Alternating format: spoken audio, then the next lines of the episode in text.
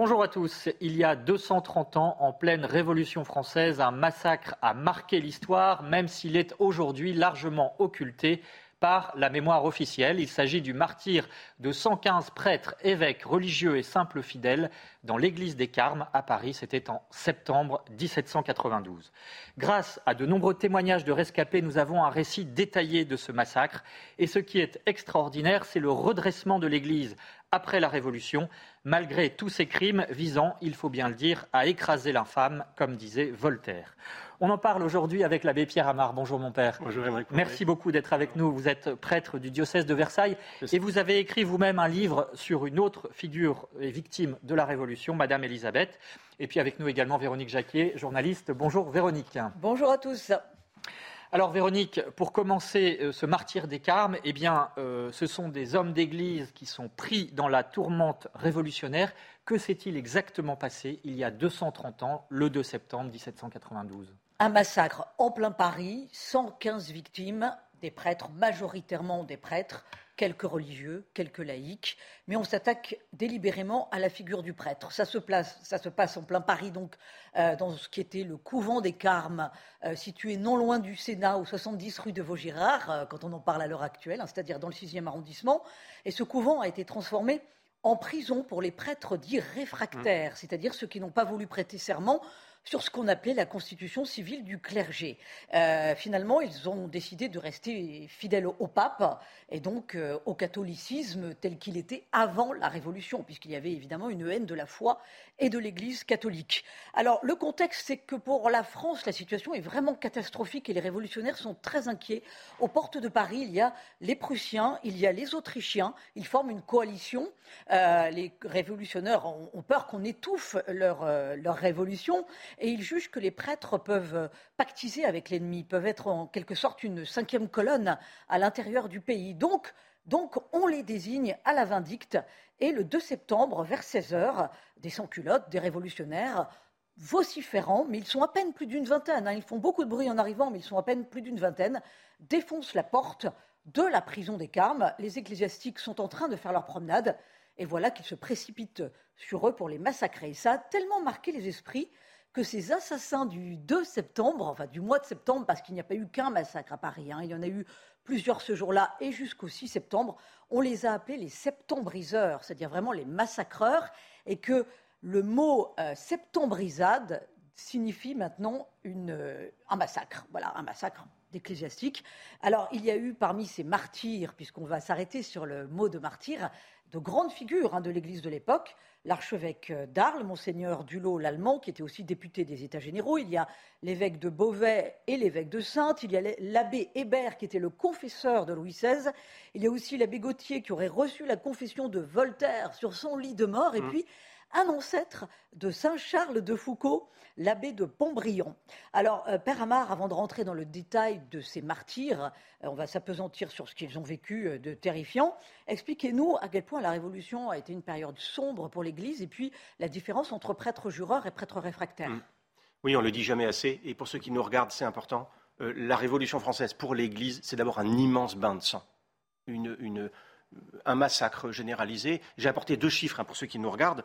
Euh, on, estime que la Révolution française, c'est entre 300 000 et 500 000 victimes en France. Vous allez me dire, mais par rapport à la Seconde Guerre mondiale, c'est pas beaucoup, mais en fait, il n'y a que 28 millions d'habitants en France à cette époque-là. Et puis au niveau du clergé, là aussi, euh, euh, un bain de sang incroyable, c'est-à-dire qu'il y a, en 1789, au début de la Révolution, à peu près 120 000 prêtres, ça dépend si on compte les mois ou pas, 100, 120 000 prêtres.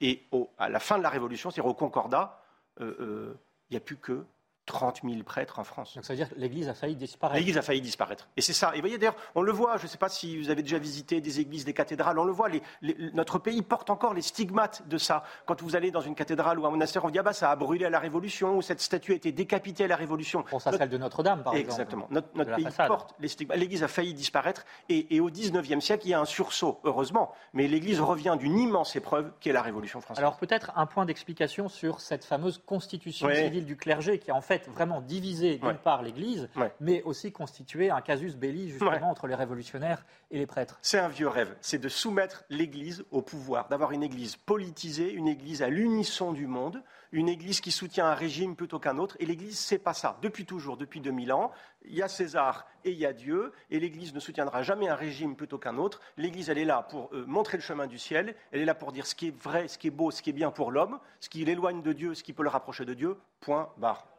Et les prêtres eux-mêmes, donc on a euh, ceux qui ont adopté cette constitution civile qu'on appelle les prêtres jureurs, et les autres qui refusent sont les réfractaires. Est-ce qu'on connaît un peu les proportions entre les deux? Oui, oui. Rien que pour les évêques, il y a 170 évêques à peu près à l'époque de la Révolution française, 150 refusent la constitution civile du clergé, et dans le clergé, à peu près deux tiers environ refusent cette constitution civile. Là aussi, c'est terrible, parce que le choix, c'est la valise ou le cercueil, en fait. Hein. Enfin, la valise, partir, la déportation, ou partir rapidement, ou alors euh, entrer dans la clandestinité. Euh, et voilà, deux tiers vont refuser. Et, risquer sa vie, justement, on, on, y vient au fameux massacre des Carmes, Véronique. Euh, que sait-on précisément sur cette journée du 2 septembre, car il y a eu des survivants, et c'est ça qui nous donne des informations précieuses. Alors tous les prêtres enfermés dans la prison des Carmes savaient qu'ils pouvaient mourir de mort violente. Mmh. Hein. Le contexte révolutionnaire était clairement sanguinaire. Les premiers tués ont été surpris par l'irruption des révolutionnaires, qui, comme je vous l'ai expliqué, ont défoncé la, la porte du jardin et sont arrivés en vociférant. Ils étaient une vingtaine. Côté euh, prêtres euh, enfermés au Carme, il y en avait un peu plus de, 160.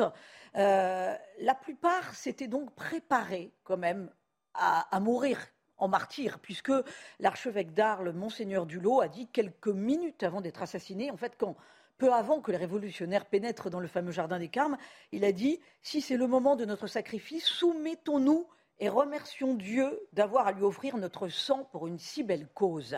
Au moment où il prononce donc ces paroles, la porte du jardin est défoncée et un révolutionnaire crie Où est l'archevêque d'Arles? Parce que pour eux, c'est évidemment une personnalité emblématique.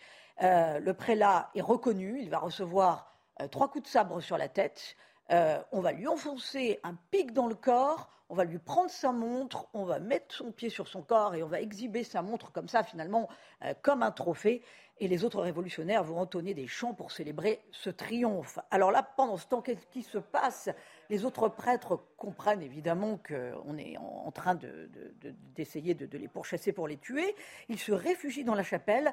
À genoux, ils attendent la mort en silence. Ils sont tués à coups de fusil ou de pistolet, en tout cas les premiers, hein, puisque les révolutionnaires, enragés de les voir prier, et ils les injuriaient pendant qu'ils les voyaient prier avant de leur euh, asséner un coup de pistolet.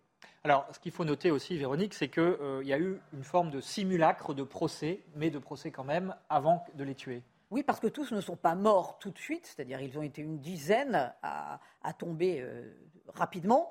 Et puis, un commissaire de section des révolutionnaires, nommé Jean-Denis Violette, arrive sur place et dit à ses camarades Arrêtez, c'est trop tôt, ce n'est pas ainsi qu'il faut s'y prendre. Alors là, on rentre dans le raffinement pervers des révolutionnaires pour faire mourir à petit feu les prêtres d'une façon absolument effroyable. Il demande aux prêtres d'aller dans l'église des Carmes, donc en leur promettant qu'ils y seront en sécurité. Et là, certains quand même arrivent à s'échapper. Euh, mais ceux qui rentrent dans l'église se mettent à genoux devant l'autel et se mettent en prière. Alors là, les révolutionnaires euh, décuplent de rage. Pour eux, c'est absolument inadmissible. Ils les injurient. Ils vocifèrent encore plus. Et puis on commence à s'attaquer euh, à nominem à chacun en disant As-tu prêté le serment? Et là, tous répondent non. Et les, révolutionnaires leur disent Ou le serment, ou vous mourrez tous? Et là, il y a un silence qui, qui fait comprendre aux révolutionnaires qu'ils préfèrent mourir plutôt que de se soumettre à la constitution civile du clergé, bien entendu. Alors, le commissaire Violette, qui est sadique, évidemment, promet de ne leur faire, qui promettait de ne leur faire aucun mal, établit son bureau dans le corridor à la sortie de la chapelle, corridor qui mène au jardin. Là, il demande à chaque prêtre de s'arrêter euh, devant lui. Ils avancent deux par deux. Et il prend leur nom, il leur redemande une dernière fois s'ils sont prêts à jurer ou non sur la constitution civile du clergé. Tous répondent non. Il euh, continue ensuite et à la sortie du corridor, les révolutionnaires euh, les attendent avec des pics, avec des haches. ils les tuent, évidemment, d'une manière effroyable. Euh, et dès que la victime rend l'âme, il crie Vive la nation Donc il faut s'imaginer le contexte. Les autres prêtres qui restent dans la chapelle et qui ne sont pas encore passés devant le commissaire Violette entendent leurs camarades ecclésiastiques se faire tuer et chaque fois qu'ils entendent Vive la nation, ils ont bien compris qu'un des leurs y était passé. C'est à dire qu'ils sont évidemment intégrés la notion même de martyr. Euh, ils savent ce qui les attend Et quand ils sont appelés à la mort, pourtant, ils font preuve d'une incroyable sérénité et certains arrivent à dire à leur bourreau, en quittant la chapelle, en regardant les, les révolutionnaires dans les yeux, ils arrivent à leur dire les paroles du Christ en croix, Père, pardonne-leur, car ils ne savent pas ce qu'ils font. Le fameux commissaire Violette dira deux jours après le massacre Je me perds, je m'abîme d'étonnement, vos prêtres allaient à la mort avec la même joie et la même allégresse que s'ils étaient allés à la noce. Alors expliquez-nous, Père Amar. Voilà, qu'est-ce que le martyr On les appelle les martyrs de la Révolution. Pourquoi? Parce qu'ils sont morts vraiment en haine de leur foi, mais en témoignant d'une incroyable joie d'aller au ciel, c'est ça? Avec une force incroyable donc, qui étonne leur bourreau, qui fait penser à celle du Christ sur la croix. Martyr, c'est le témoin en grec, celui qui, met sa peau hein, euh, au bout de ses idées et qui est capable euh, euh, bah, de témoigner ultimement avec sa vie bah, des valeurs qu'il habite, etc. vous savez, l'Église est remplie, l'histoire de l'Église est remplie de martyrs et même d'enfants, parfois, d'enfants qui, dans une grande sérénité, euh, offraient leur vie pour suivre le Christ. C'est Tertullien, hein, un auteur euh, des premiers siècles de l'Église, qui dit, mais c'est même étonnant, le, sang des martyrs est semence de chrétiens. Sous-entendu, plus on en tue, plus il y en a, parce que bah, en fait, le témoignage est source de, de vitalité et d'exemple pour les autres. Alors ça, on va en parler effectivement de la fécondité qui a suivi ces massacres et la Révolution de manière plus globale, mais revenons quand même sur ces martyrs. Euh, comment ont-ils fait pour braver la peur et la violence? Parce qu'elle était présente et, euh, voilà, ce n'étaient pas des anges non plus. Euh, je vous cite un, témoin qui a été rescapé, blessé et rescapé, l'abbé de la Pannonie. Je n'ai entendu se plaindre aucun de ceux que j'ai vus massacrer. C'est quand même extraordinaire. Comment, qu'est-ce qui, quelle force les, les, guider, les pousser pour qu'ils justement acceptent finalement ce massacre sans, sans sourcil et peut-être pas, mais en tout cas sereinement c'est peut-être un moyen aussi pour mettre un terme à la spirale du mal, la spirale de la violence. C'est-à-dire pour, arrêter, pour dire stop, euh, euh, je refuse de me venger, je refuse d'ajouter de la violence à la violence et j'offre ma vie. Euh, évidemment, il faut quelque chose de, surnaturel, il faut quelque chose, enfin, faut un secours extérieur, ça s'appelle la foi, il n'y a pas d'autre secret pour ça. Enfin, je ne m'explique pas qu'on puisse accepter de donner sa vie avec euh, euh, le sourire, la joie et, un immense silence, en fait, en pardonnant à ses bourreaux, si on n'est pas habité soi-même par une force intérieure qui s'appelle la foi. Mais ce n'est pas de la faiblesse Non, je ne crois pas. Et c'est même une, force, finalement, qui, s'oppose à une autre, qui s'oppose à une autre. La force du bien euh, face au déchaînement de la violence et de la haine. Alors, Véronique, la fécondité justement de ces martyrs, hein, puisque au XIXe siècle, il y a eu un redressement incroyable de l'Église. Racontez-nous justement comment cela s'est passé. Alors à l'échelle de l'histoire, le redressement est rapide, mais à l'échelle de la période post-révolutionnaire, il a fallu 50 euh, ans pour un renouveau de l'Église. C'est bien normal. Pourquoi? D'abord parce que cette folie révolutionnaire a décimé 191 euh, prêtres en tout dans la journée du 2 septembre. 191 ont été béatifiés par Pie XI en 1926. il y a eu évidemment d'autres massacres de prêtres en région. Mais euh, il y a un vrai traumatisme pour l'Église, puisque vous l'avez dit, mon père, au sortir de la Révolution, il reste seulement 35 000 prêtres. Mm. Ça veut dire que sous la Restauration, la population qui arrive à l'âge adulte n'a pas reçu d'éducation religieuse. On est dans une ignorance complète, comme si on avait gommé 1790 euh, ans de, de, christianisme en France.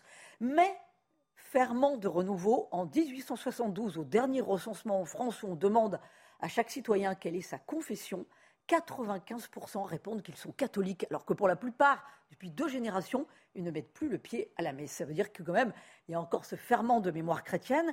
C'est passé par quoi ce redressement? C'est passé évidemment par des grandes figures de l'histoire. Le curé d'Ars, qui lui-même avait été biberonné, si j'ose dire, au sacerdoce par une grande figure, un grand prêtre réfractaire qui s'appelait Charles Bellay, qui avait exercé son ministère clandestinement à Écully, près de Lyon. Il y a aussi la figure de Pierre Coudrin qui s'était caché plusieurs mois dans le grenier d'un château, donc prêtre réfractaire également, et ensuite, au sortir de la Révolution, il a créé la congrégation des cinq heures de Jésus et de Marie.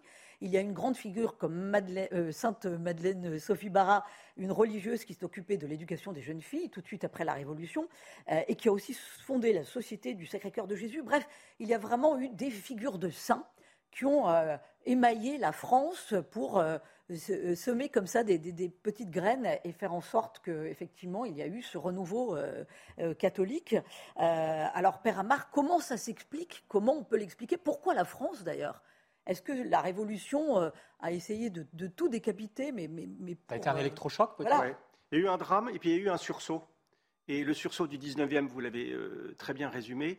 Et c'est même, j'ai envie de dire, depuis 200 ans, euh, euh, l'ADN un peu de l'Église de France, elle revient de la grande épreuve. Et donc, elle a en son, en son sein des gènes d'opposition, de résistance face à l'esprit des Lumières, face à la modernité, face à tout ce qui peut être révolutionnaire et, déconstructiviste. Et l'Église, depuis 200 ans, l'Église de France, et d'ailleurs c'est drôle par rapport aux, autres pays en Europe qui n'ont pas ça, on le voit bien en France, il y a, il y a une vitalité l'Église de France reste fragile, mais elle est, elle est, assez créative, elle est assez encore en vie parce qu'elle elle revient d'une immense épreuve qui a failli la faire disparaître.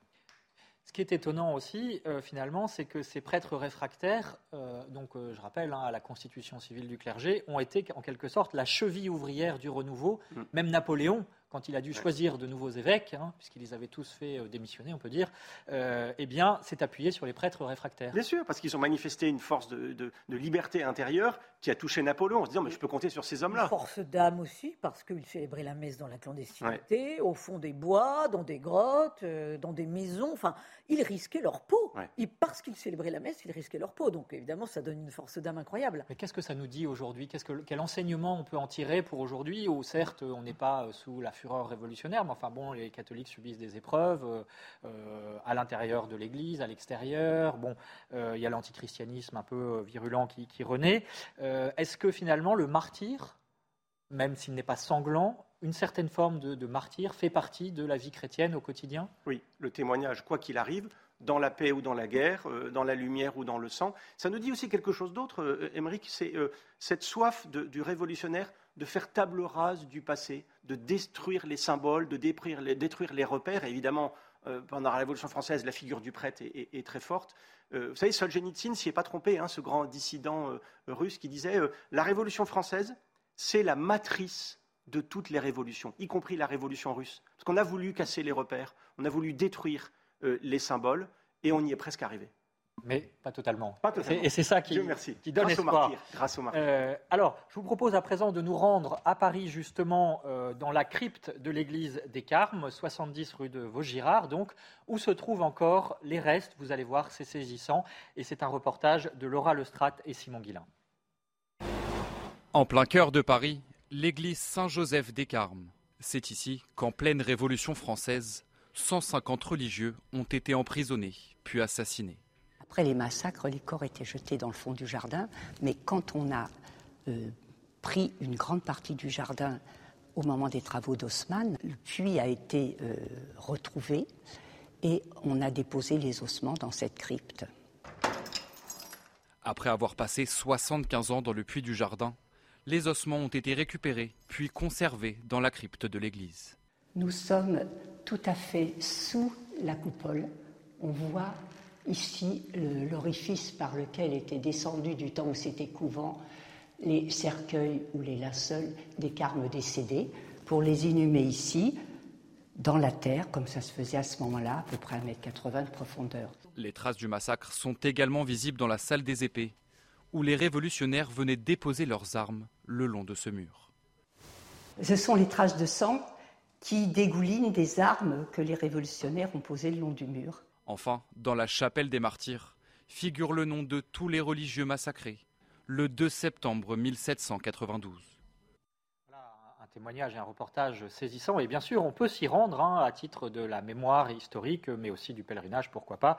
Donc, à Paris, juste avant que Véronique nous fasse découvrir les ouvrages qu'il faut lire pour approfondir cette période, Père Amar, peut-être un petit détail, parce qu'aujourd'hui, quand on parle de, de, martyrs, il peut y avoir une confusion entre les kamikazes qui se font ah sauter euh, voilà, pour espérer gagner le ciel, le paradis, et puis un martyr chrétien. Quelle différence on peut établir ah bah, Très rapidement, le kamikaze prend la vie des autres alors que le, martyr donne la sienne. Ça n'a rien à voir, c'est le jour et la nuit, et merci de le préciser. Voilà, c'était utile. Véronique, quelques livres euh, pour se documenter, approfondir Alors, un petit ouvrage sur Salomon Leclerc, qui est euh, le seul martyr canonisé parmi euh, ceux qui sont morts le 2 septembre au sein de la prison des Carmes. Euh, il s'agit d'un frère des écoles chrétiennes. Donc Saint-Salomon Leclerc par Christophe Carichon chez Artege. Euh, zoom sur une autre figure de la Révolution française qui a offert sa vie comme les mhm. martyrs des Carmes, c'est bien entendu Madame Elisabeth. Princesse des cœurs, écrit par le père Amar, toujours chez Artege. Une belle figure. Et puis pour élargir le sujet, mais on ne va pas oublier quand même d'autres martyrs de la Révolution, à savoir les, carmélites martyrs de Compiègne, Mm. avec ce très beau livre L'amour sera toujours vainqueur, pensée et témoignages par Stéphane-Marie Morguin dans les collections existentielles. Et puis les martyrs d'Orange, elles montèrent à l'échafaud en pardonnant à leur bourreau avec un livre récent qui est signé Alexis Neviaski. Et ça, c'est toujours dans la collection Artege. Et puis on ne saura jamais euh, trop vous recommander la lecture de France catholique, le dernier numéro, bien entendu, pour vous nourrir chrétiennement. Voilà, et on retrouve aussi des vies de saints, de martyrs Bien entendu. à l'intérieur. Mais on aura l'occasion d'en reparler. Merci beaucoup, Merci. Père Amar, d'avoir été avec nous. Je rappelle que vous êtes prêtre du diocèse de Versailles. Merci, Véronique Jacquier. Et puis, pour terminer, donc, je rappelle la fête liturgique de ces martyrs des Carmes, eh bien, est- c'est le 2 septembre chaque année. Et une citation pour terminer. Nous ne pouvons être mieux qu'au pied de la croix pour faire le sacrifice de nos vies. Nous ne pouvons être mieux qu'au pied de la croix pour faire le sacrifice de nos vies. Euh, c'est de l'abbé Després, l'un des martyrs des Carmes. Merci beaucoup à vous d'avoir suivi cette émission. Selling a little or a lot? Shopify helps you do your thing however you cha-ching. Shopify is the global commerce platform that helps you sell at every stage of your business. From the launch your online shop stage to the first real life store stage, all the way to the did we just hit a million orders stage. Shopify is there to help you grow. Shopify helps you turn browsers into buyers with the internet's best converting checkout. 36% better on average compared to other leading commerce platforms because businesses that grow grow with Shopify. Get a $1 per month trial period at Shopify.com slash work. shopify.com/work.